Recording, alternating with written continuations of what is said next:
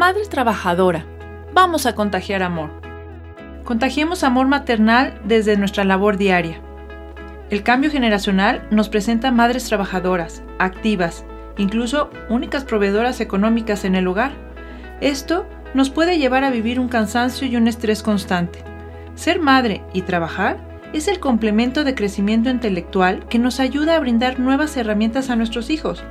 Te invito a ver en el trabajo lo que es, el medio de desarrollo personal que te ayude a sacar lo mejor de ti.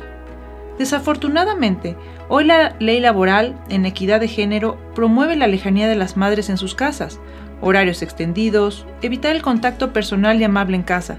Por eso, habrá que valorar en su justa dimensión nuestro trabajo.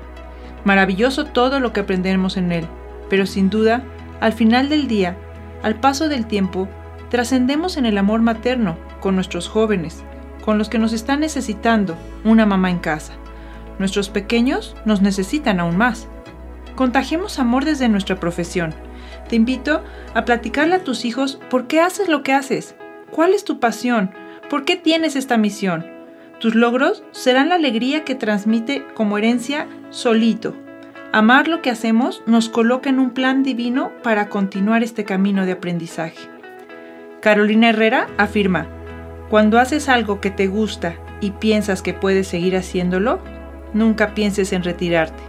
Que se note que nos gusta nuestra profesión y nuestra misión maternal, para que en nuestras actitudes cotidianas, nuestros hijos, se les apetezca la misión materna y paterna.